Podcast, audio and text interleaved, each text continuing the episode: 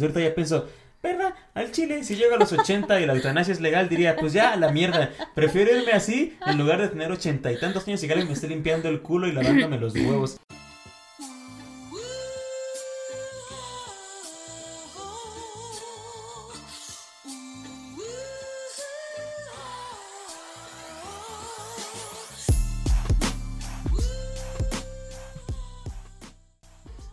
Hola, ¿qué tal? ¿Cómo están? Esperemos estén chido. De cualquier zona, latitud, uso horario, galaxia que nos escuchen. Yo soy Waldo Beltrán y en esta ocasión les doy la bienvenida una vez más al podcast Así lo veo, de la mano de mi amiga de aventuras en esto de las películas mamadoras, semi-mamadoras. Semi-il mamatore, la Ni maestra, siquiera- ni siquiera el humano, la persona, el suceso, el fenómeno, la catarsis. Y se nos fue medio programa en eso. Medio programa en una presentación. Ah, ¿Cómo están, chicos? Bienvenidos de nuevo a este su podcast de películas sabrosas. Sabrosas. Ese va a ser el adjetivo de esta semana. Sabrosas. Así es, cambiamos a películas porno. No, no es cierto. No es cierto. El día, el día de hoy vamos a continuar con Midnight Gospel. Vamos a retomar el episodio número 2, que estuvo muy interesante. ¿De qué se trató, Waldo? Cuéntanos. Es un episodio que si yo tuviese que resumirlo en una simple frase, esa frase sería que se rompa ese negro, porque habla de, toca un tema que siento es un poco tabú para muchas personas, pero más particularmente para la sociedad de los mexicanos, bueno, la sociedad que integra toda nuestra, to- todos los mexas, porque esta cultura de pensar en la muerte como algo muy feo, o sea, es feo dejar de existir, supongo, pero pero aquí es. Laura es, es, es- es un tabú para, para, para mi familia. Mi familia materna es una. un- son, son personas muy. Como de un lugar un poco conservador, de un ranchito y así. Y, y, y pues toda la faramaya que se hace en el proceso de, de cuando alguien fallece, de los rezos, el sepelio, todo el mundo está llorando. Entiendo las pérdidas y así, ¿no? Pero pues no es como que me haya tocado perder a muchas personas en mi vida, pero cuando pienso en alguien conocido o querido, cercano para mí que falleció, pues la verdad es que pienso que a lo mejor está un poco más tranquilo, libre de todos los, los pedos terrenales que tenemos aquí en el mundo de los vivos. Y, de- y en el segundo capítulo de Midnight Gospel habla justamente de eso, de cómo acepto, bueno, habla de el pedo un poco la espiritualidad. Sí. Más adelante te darás cuenta que eh, tocan otros, otros tópicos específicos del- de la espiritualidad, pero ahorita empiezan muy bien partiendo del hecho de, de- de- de cómo afrontas que vas a morir, cómo, cómo, cómo Y lidias la muerte con de eso. los demás. Exacto, es, es sale este personaje, ¿no? Que, que dice, este, que, que- que a mí se me acercaba mucho a mis amigos cu- cuando alguien, cuando un familiar suyo moría, porque a mí se me ha muerto mucha banda y piensan que por eso, este, yo sé cómo lidiar con eso. Ajá, porque en realidad pues la, la postura que ella marca es que ella está como muy tranquila siempre, que, que pareciera que no le afecta y pues por eso se acercan a ella realmente, porque la ven con tanta paz ante una, una incertidumbre tan grande que genera el concepto de la muerte para, para las personas en general, que, que pues la buscan como para intentar entender cómo le hace ella para, para superarlo, ¿no? Como para entenderlo. Y es muy padre porque la conversación justo empieza durante el episodio con, la, con una animación que muy rápido escala y se va a la mierda. Se va a la verga. Sí, sí, sí. Que, que de nuevo retomo lo que, lo que platicábamos en el episodio pasado, ¿no?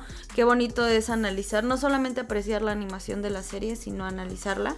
eh, como justo en este tema que, que trata de la muerte, ellos empiezan con una animación en la que se ve muy claramente el inicio y, y el cierre constante de los ciclos de la vida. Empezando desde cómo se observa cómo se engendra este, estos payasitos, ¿no? De- en, en la fruta para luego volverse alimento de los que son como perros Que es como el con mismo cuernos. ciclo, ¿no? Ajá. Ah. Ajá, y luego ellos son recolectados para volverse comida y mientras van siendo, pues, vueltos carne molida, eh, ellos van como narrando toda esta situación, ¿no? Como, mencionan el punto de vista, pues desde el, cuando empiezan como a comentar cómo lo percibe cada uno de los invitados, ¿no? Claro. Y me, me sigue llamando mucho la atención. No sé, antes de continuar, Waldo, ¿tú cómo percibes este pedo de, de la muerte? La muerte, pues es algo que es muy recurrente como en, mi- en mi- en mi- en mis pensamientos. Porque durante mucho tiempo como que le tuve mucho miedo al concepto como tal, a la idea de, de, sí, de- a la idea de, bueno, algún día que yo no voy a estar aquí y poco a poco las personas que están alrededor de mí no van a estar aquí. Estaba consciente de eso y, y me daba mucho miedo por, por, por, pues, por el apego, a lo mejor, no sé, por mi forma de crianza, pero específicamente a partir de la muerte de mi papá, como que el chip me cambió paulatinamente, pero fue un cambio muy rápido. O sea, lo que no, lo que no me cuestioné durante 10 años, me lo empecé a cuestionar en dos semanas después de que ese suceso. Ujú. Porque, pues cuando él falleció, yo me acuerdo que yo no lloré, yo estaba consciente. O bueno, en ese momento, no sé, la verdad, yo no sentía la necesidad de llorar porque se había porque había partido de este mundo sino me sentía muy no me sentía tampoco tranquilo no mames no ni que mi papá fuera el, el papá de Luis Miguel Hmm. pero me sentía bastante tranquilo, bastante en paz por saber que el sufrimiento que él estuvo pasando todavía en sus últimos dos, tres años, pues ya había sido detenido. No por- y no porque esté pensando, ay, se fue al, al- al- paraíso, se fue al cielo o a otro lugar. Eso ni yo. Yo no creo en esas cosas o me es muy difícil. Porque al chile hasta no ver, no creer. Y no voy a saber si creo o no hasta que me muera a lo mejor y me, me Claro. toque. No hay otra forma para mí. Sí. Sino porque decía, ok, no sé dónde está, pero sufriendo seguramente no. O quién sabe. Pero idealmente no era lo que pasaba por mi cabeza. Y con el paso del tiempo me empecé a dar cuenta. Un día me estaba yo en la secundaria pensando de estas mamadas. Y, y me di cuenta que poco a poco ahora mi forma de pensar era la siguiente. En lugar de tenerle miedo a la muerte, solamente estaba esperando a ver quién era el siguiente familiar que se me iba a morir. Porque Mm. es algo normal. Claro. ¿No? De, de- de- tengo tres hermanos, dos hermanos. ¿Quién va a ser el primero que se va a ir? Ujú. No porque me cause cierto morbo o satisfacción pensar en las posibles muertes de esas personas, sino simplemente porque la verdad te pones a pensar y al final del día solo veniste a este pinche mundo y solo te vas a ir, Ujú. ¿no? Desde ese entonces traté de como cambiar mi forma de pensar al respecto de eso y dejar de tenerle miedo y aceptar que es algo que, que es, es natural. Para empezar, Ujú. Es algo a lo que nadie, al menos en estas épocas modernas, puede escapar. Y, y dijera el poeta Sabino, la vida es todo eso que haces mientras que te vas muriendo. Entonces, no tiene mucho chiste preocuparte por cuándo va a pasar. Antes decía, no mames, yo quiero, yo quiero vivir 100 años, yo nunca me quiero ir porque tengo- quiero hacer muchas cosas. Ahorita ya pienso, ¿verdad? Al chile, si llego a los 80 y la eutanasia es legal, diría, pues ya, la mierda. Prefiero irme así en lugar de tener 80 y tantos años y que alguien me esté limpiando el culo y lavándome los huevos. No quiero llegar a ese punto. También me pongo a pensar en eso y digo, pues no. Tú tienes, tú tienes un rango mucho mayor que yo de vida. Yo a los 50 ya voy a ir a hacer eutanasia yo sola, la verdad. Yo, yo voy a aplicar la de mientras todavía sea joven y bella. Y si no, ya vale verga. ¿Y Este. tú? ¿Cuál es tu percepción? Yo creo que en particular a mí lo que me afecta de la muerte es cómo le afecta a otros. Y es algo muy particular de mi carácter, creo. Porque en realidad, si bien yo lo veo como un ciclo que termina y que a mí me parece muy importante que se debe cerrar, si no, sí, sí te pega, ¿no? O sea, por ejemplo, ahorita realmente personas importantes, solamente dos han fallecido, tres han fallecido, no es cierto, cuatro ya. Y todas han sido esta situación vaya, ya de grandes, si tú quieres por haber estado enfermos o no, pero ya pasó, ¿no? Y en tres de esas cuatro ocasiones no me he podido despedir, ¿no? O sea, Ok, ok, ok. entonces, por ejemplo, en ese aspecto, para mí, eh, la muerte significa, pues, dar el último adiós, ¿no? O sea, para mí, en realidad, no me, no me da tanto dolor el que se hayan ido, sino el acordarse que ya no están en mi particular punto de vista. A mí no me da miedo. O sea, no me da miedo ni yo fallecer, ni que fallezcan mis seres queridos. Me da más bien como miedo o preocupación el, lo que se siente tener que convivir con esa nueva realidad en la que ellos ya no están, ¿sabes? Y además cómo la perciben y cómo la sienten los demás, eso a mí me pega mucho. Yo en, en- a, mí, a mí siempre me ocurre que me vuelvo esta persona que quiere como acompañar, como apoyar a los que se sienten de la verga. Como con ganas de rescatarlos. Pues no de más bien como de ayudarles a, a sentir que pueden... Que la pasen menos de la verga. Exacto, sí, sí, sí, totalmente. Cuando falleció mi bisabuelo yo estaba muy chiquita y, y todos estaban muy mal y llorando y así. O sea, y yo me acuerdo que yo pasé mucho tiempo con mi bisabuelo, de seré franca, en esa, en esa ocasión no lloré mucho. Cuando él falleció yo lo vi y me despedí de él y todo. Pero yo en realidad no lloré. Hasta que vi a mi bisabuela y a mi abuela y a mi mamá llorar. Ahí fue donde yo me rompí. Porque realmente me di cuenta de lo, de lo mucho que duele, que te puede llegar a doler que una persona se vaya. Entonces, como tal... Pero fue porque en ese momento al verlas o al saber cómo lo estaban pasando... Me dolió que les doliera. Ajá. Ok. Sí, sí, sí. O sea, por ejemplo, mi, mi bisabuelo estuvo muy enfermo mucho tiempo. Justo para mí el hecho de que se fuera, pues fue como un... Bueno, pero ya no está... Ya no está mal. O sea, ya no se siente mal. Esta parte ya se terminó. Ajá. Y más bien a mí lo que me entristeció, no al grado de llorar, fue saber que ya no, ya no iba a convivir con él, por ejemplo. Pero lo que me hizo llorar fue la reacción de mis familiares. Entonces yo me volví esta niña que andaba como repartiendo los pañuelitos y viendo que se ocupaba y cotorreando como para hacer todo más llevadero para los demás. Para mí, como bien dices, es un, es un ciclo. Y es un ciclo pues, que no se puede evitar, ¿no? A todos nos va a llegar en algún punto. Puede ser rápido, puede ser lento, puede ser trágico, puede ser pacífico. Pero creo que al final de cuentas me identifico mucho con lo que dicen en la serie. Justo ya al final cuando ellos están hablando de, bueno, pero ¿cómo lo vives, no? ¿Cómo lo piensas? Cuando ya son carne molida. Sí, cuando ya están, a- ya- cuando ya está terminando la- la- el episodio y ella empieza a explicarlo como diciendo, pues es que se siente como dar a luz. Que aún así me sigue, a pesar de que no es algo que todo el mundo pueda experimentar o relacionar con una sensación específica, porque pues los hombres no saben lo que es dar a luz, eh, lo explica tan bonito y tan detalladamente que no te queda dudas, porque sabes de lo que está hablando, eh, desde el aspecto de decir, primero hay mucho dolor y, y primero no sabes si lo vas a lograr y respiras y respiras y pujas y respiras, o sea, y el, y el pujar se refiere al dolor, ajá, respiras dolor, respiras dolor y de repente vuelves a respirar y vuelve a haber dolor y de repente sueltas y te dejas ir, ajá, y ya se terminó, y estás en paz, y estás tranquilo, y todo, todo se vuelve, pues, to- total tranquilidad, ya se acabó, así lo quiero ver yo. Así lo entiendo yo. Como que es eso. Un momento, un momento de, dolor que después se vuelve en una eterna tranquilidad. Independientemente de si piensas que existen diferentes tipos de, cielo, infierno, eternidades o lo que sea. Eso es muy independiente. En ese momento tu cuerpo y tu existencia dejó de, de sufrir para luego estar tranquilo. Y es como, a huevo, al chile sí, la neta sí.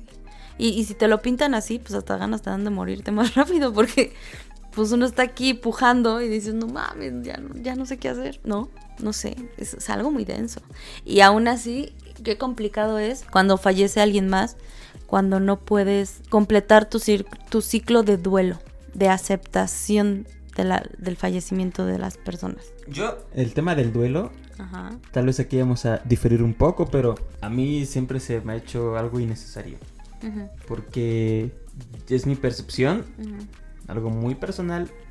De Walt, lo está diciendo Walter Beltrán, no lo está diciendo así lo veo. Este hombre no habla en a nombre de todos tú, nosotros. me deslindo de lo que vaya a decir este individuo en este momento.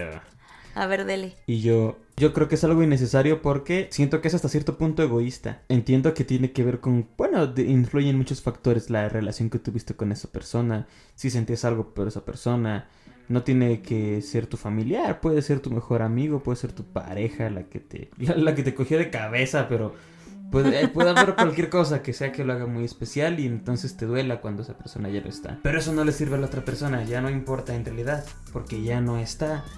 Y a menos que algún día eh, llegue un platillo volador de donde se va Jesús y nos demuestre que sí existe el cielo, pero que es un cielo alienígena, pues la verdad es que yo sí creo que no, no, no, no, no aporta nada, pero también acepto que de la misma forma que cuando terminas con una, una relación que, que fue muy larga, muy entrañable, muy lo que quieras y existe este proceso de después de... bueno, el duelo de eso, en eso... Eso quiso decir llanto, escuchas, no sé. Eso es lo que hay. Así sufre Waldo Beltrán. ¿Lo podemos volver a escuchar? Ay, no mames, güey. Ajá, continúa. En esos casos tiene todo el sentido del mundo, porque lo que hagas después de terminar esa relación y lo que haga la otra persona después de terminar una relación, esa relación, no necesariamente, pero puede que llegue a afectarte de alguna manera. Ajá principalmente en este proceso de después de separarte de alguien que es dejar, pues, porque a, menos que haya sido porque de repente lo odiaste o la odiaste, pues sigues sintiendo algo de cariño por esa persona incluso después de que arreglan finiquitar su relación. Entonces, ese proceso es muy difícil para muchas personas, para otras no tanto, o lo afrontan o lo afrontamos de diferentes maneras. Hay personas que, que se tiran a llorar, hay personas que se tiran al alcohol, hay personas que se tiran a las drogas, hay personas que, que, que, vemos el canal de María Visión y cada quien lo hace a su manera.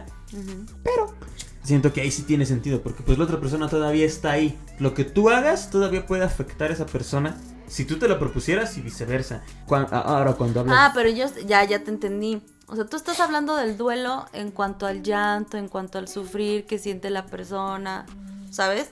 Eh, en la, a la expresión eh, de la emoción del duelo. A eso te refieres. Pero no es que, pensemos diferente y esté mal. Es que estás bien pendejo. No, es que cuando yo hablo del duelo, hablo de la necesidad que tienen los seres humanos de cerrar un ciclo. O sea, sí es necesario. O sea, a lo mejor no necesitas eh, ir todos los días al sepulcro de esa persona a despedirte y llorar como si hubiera muerto ese mismo día, ¿sabes? O ponerte a, postear imágenes y a hacer escritos. O sea, que bueno, cada quien tiene su proceso. Entiendo que para ti esa parte a lo mejor es como, no, güey, pues ya no está, ya no importa si vas y le lloras y le hablas a su tumba porque ya no está.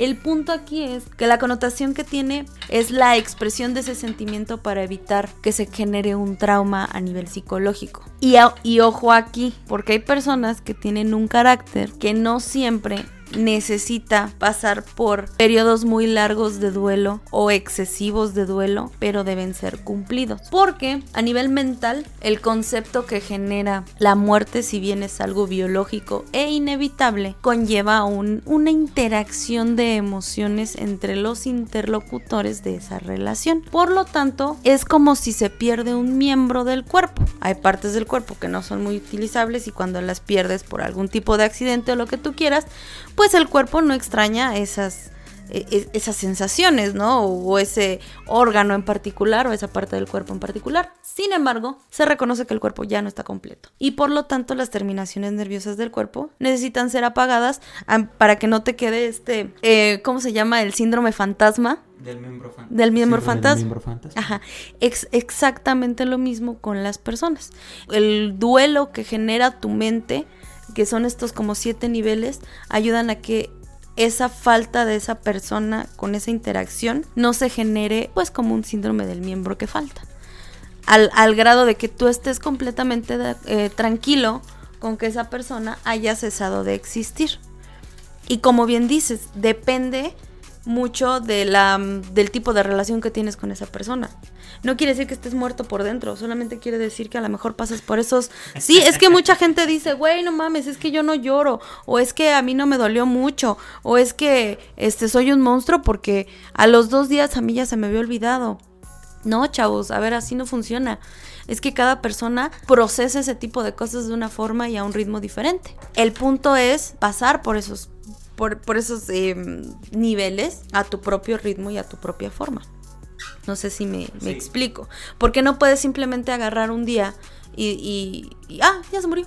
Y a lo mejor lo haces, pero más, más adelante te va a generar un recuerdo que en lugar de que sea positivo, se puede volver negativo. Y entonces las experiencias que tú llegues a tener con otras muertes de otras personas que estén relacionadas a ti van a carecer de sentido. Y por ejemplo, para mí es me parece algo muy padre llevar esas esas etapas porque al final de cuentas es como darle un chance a ese homenaje a esa persona que ya no está de que se vaya, a mi parecer. Y, y repito, te digo, cada quien lo lleva como quiere por ejemplo, para mí la, forma en la que lo lleva esta chica me parece pues muy brillante, ¿no? Con mucha calma, como, como, me, me, identifico con ella, ¿no? Me identifico con este plan de, güey, somos uno con el todo y pues mira, lo, que nos toca, nos toca y no tenemos idea de qué es lo que va a pasar. La comparación que hace con Jesucristo, ¿no?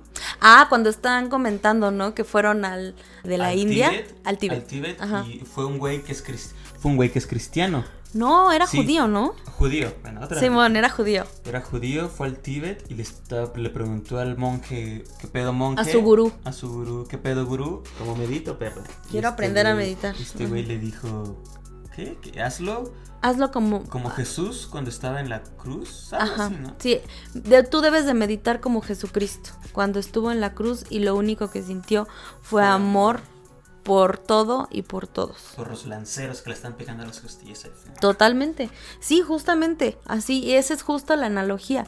Y, y en ese momento, a, mí- a mí, no sé a ti, pero a mí me hizo ruido porque los judíos no creen en Jesucristo y no creen en el sacrificio que Jesucristo hizo por ellos. Entonces, para ellos ese güey es como, ay, es un. Pues sí, es un güey de nuestra historia, pero la verdad es que no es el Y el, Mesías. güey, y el güey dice, y ahí lo entendí. y es, ah, Y ahí lo entendí y todos berreamos y todo. Y dices, güey, qué fuerte para una persona con una mentalidad tan arraigada como son los judíos y el judaísmo, comprender el sufrimiento de alguien que para ellos está anulado históricamente. Y dices, sí, justo es eso.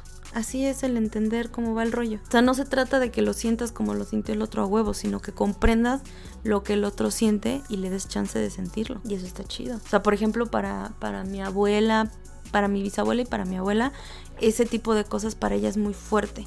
Es, es- es- algo que siempre le pegó mucho. Y a mí me dolía verla a ella sufrir. Y de pronto más bien era como un acompañarla a ella en su, en su poco a poco entender que es un ciclo, entender que nos pasa a todos, entender que todos lo vamos a vivir, que no está bien ni mal, solamente tenía que pasar y ya, ¿no? Y, y coachar de pronto es es esta parte. La verdad es que es muy bonito el ciclo de, por dentro de la serie. Tanto es fuerte de ver, porque repito, las animaciones que tiene de pronto pueden ser muy lindas o muy choqueantes. Y aún así se siente padre, porque te das cierto sentido como de, tranquilo viejo, es un ciclo y se vuelve a repetir.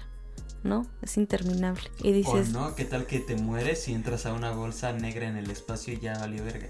no, no, no, pero, pero es un ciclo interminable. La gente va a seguir naciendo y va a seguir muriendo. Ok, sí. Sí, a eso, a eso voy. Ahí está. Ahí está. Sí, a eso voy. Ahí estará. Digo, está padre, ¿no? El otro día estaba leyendo diferentes tipos de, de infiernos que hay en diferentes culturas. Y eso a mí me parece sorprendente. ¿Sabes? Yo creo que algo que me llama mucho la atención es como continuamente casi todas las culturas tienen un concepto de que el final de la vida recae en dolor. ¿Todas? Casi todas las que he leído. Ah, bueno, pero el budismo, Ajá, yo no soy budista, ok, pero una de mis mejores amigas es budista. ok. Y de lo poco, mucho que, que- que ella me ha contado sobre, sobre la, la religión que profesa, que practica, ahí está, que exhorta, ya, estamos acomodando el micrófono mientras, Exhortamos. sí. mientras exhortamos. Eh, ella me explicaba que no necesariamente es algo que tú veas con dolor, porque tú sabes que vas a... en- lo estoy diciendo en mis, en mis ignorantes palabras. Es algo tú, tú sabes que vales verga y un día vas a valer verga y no sabes cuándo va a ser, pero cuando Ujú. llegue no te preocupas porque sabes que mueres, pero de alguna forma vas a renacer. Aunque posiblemente tú no te acuerdes de lo que acabas de vivir, Ujú. puedes haber sido Hitler. Ah, pero Hitler está vivo. Puede- pu- puedes en haber- nuestros corazones. No, ¿verdad? Ay. En el tuyo sí, porque a veces eres un poco, este... Claro que no, tú eres peor que yo. Nacional socialista. Tú eres más nazi El punto que yo. es- el claro que punto sí, hasta es- yo creo que te casarías con Hitler si pudieras. Qué horror. El punto es que, que hay culturas donde no es necesariamente es algo que tú ves con, pues, con dolor, pero lo- creo que lo que sí comparten todas las culturas es, incluso los que aquellos que creen en la reencarnación, como tú bien dijiste, al chile es un ciclo que tienes que aceptar. O sea, te va a doler o no, vas a renacer o no, va a venir Jesús por ti o no. Pero, pero pues no es algo que, que está, es como lo que no está bajo, bajo, bajo tu control o en aquello en lo cual tú no tienes influencia, pues mejor deja que pase. Si estás vivo, pues lo que puedes hacer es tratar de vivir tu vida pues de la forma más chida, tal vez. Y si te vas a morir un día, pues no sé cuándo vaya a ser, pero hasta entonces, no necesariamente esta frase pendeja de vive tu vida todos los días como si fuera el último. No. Agonizando, ¿no? ¿Te imaginas? El te dice, el último. ¡ah! ¿Qué estás haciendo? Viviendo mi vida como el último día de mi vida. El último ¡Ah! y se viene y se ahorca, ¿no? ¿Qué? Se Hay viene- personas que se gente que se ahorca mientras se masturba. Sí, ya sé. Pues eso me refería. ¿Qué? Estábamos hablando súper intenso de cómo, vivir en ti. Yo estaba así como, ah, sí, estoy falleciendo. Y tú, ah, me estoy viniendo. Eres un pendejo. Ay, no es cierto.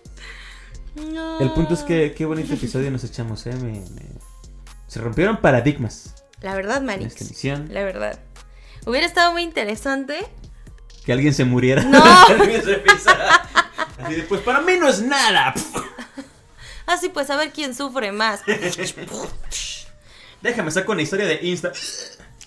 no, hubiera estado padre hacer una historia y preguntarle a nuestros podescuchas, amigos y o familiares, qué consideran o qué piensan sobre la muerte. ¿Qué concepto tienen de la muerte? Ah, ya, ya No. grabé una historia ahorita que no he subido, pero no la había subido porque quería el título y ya me la diste. Mm, qué inteligentes Claro que sí, somos en esta producción, gente. Pues sí, me parece eso muy padre, no sé. Muy padre morirse, muy, muy, muy interesante. Te voy a decir algo, yo cuando me acerco, cuando, cuando me acerqué a mi bisabuelo, a mi bisabuela, cuando fallecieron a mi abuelo, créeme, es como ver algo vacío, como, o sea, lo que estaba ahí ya no está, como un cascarón. Realmente cuando te acercas más allá de ver a la persona que falleció y que dices, güey, no mames, es que ya no va a abrir los ojos ya no va a despertar, más allá de eso te das cuenta, es cuando más puedes percibir la esencia de un ser vivo y la carencia de eso en una persona que ya falleció. O sea, es como una vibra, es como una esencia, es una energía. No sé, no te lo sé explicar, pero tú te acercas y eso ya no está ahí. Y a veces a mí me hace pensar que tal vez eso que estaba allá adentro se fue a otro lado. Y ahí a veces a uno le detona una tacha medio rara porque es como, ¿a dónde se fue? Y es chido, es algo fuerte. Te, te, te pone a pensar en dónde está y qué está haciendo. Si cambió forma o si solo se unió al universo como energía. O se apaga la luz y ya. Y ya, también.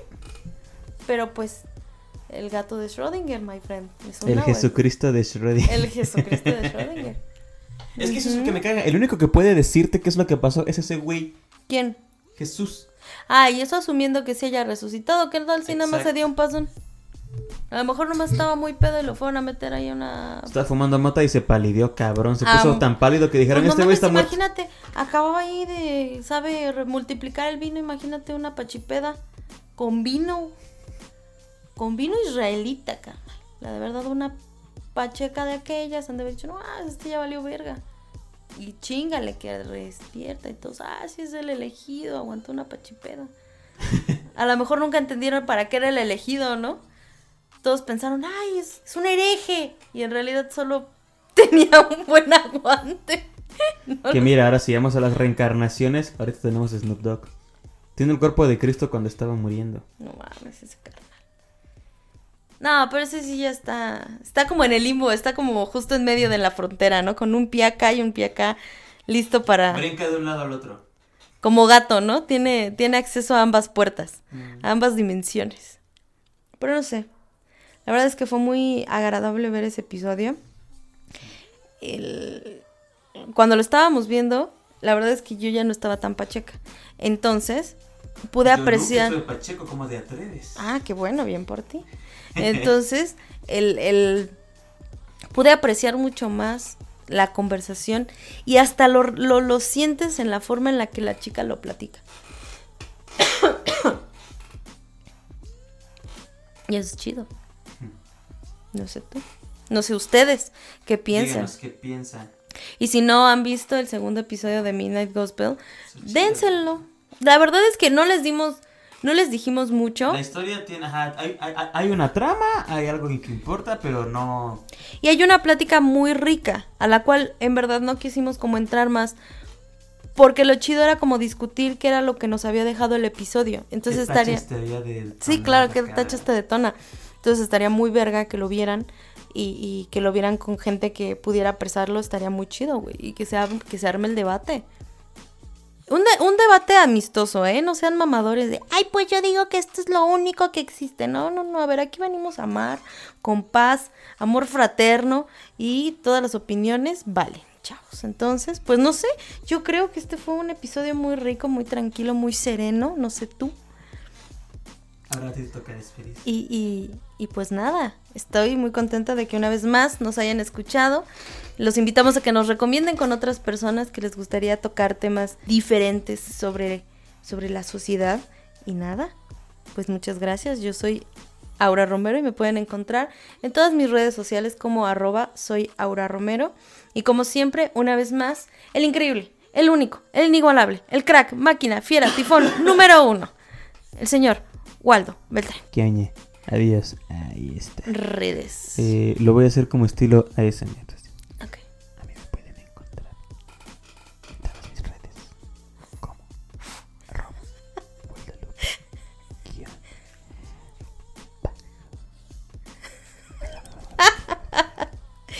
acabamos de perder como Yay. 10 sus- suscriptores así, con ese SMR, ¿no? Así. Me está hablando un hombre en mi oreja, mamá. ¿Te imaginas? ¿Te imaginas que alguien lo está escuchando en su oficina y de repente se escuche, a mí me encuentran como... Y pasa el jefe atrás y dice, siempre supe que estabas enfermo, Rigoberto. Estás despedido. Es la verdad, mano, es la verdad. Diles otra Los cosa. amamos. No, en SMR. Ahí está, chavos. Muchas gracias y nos vemos en el siguiente episodio. Hasta luego. Nos escuchamos, güey. Ay, déjame verlos, no me los imagino. ¿o ¿Qué? ¿Tienes algún problema?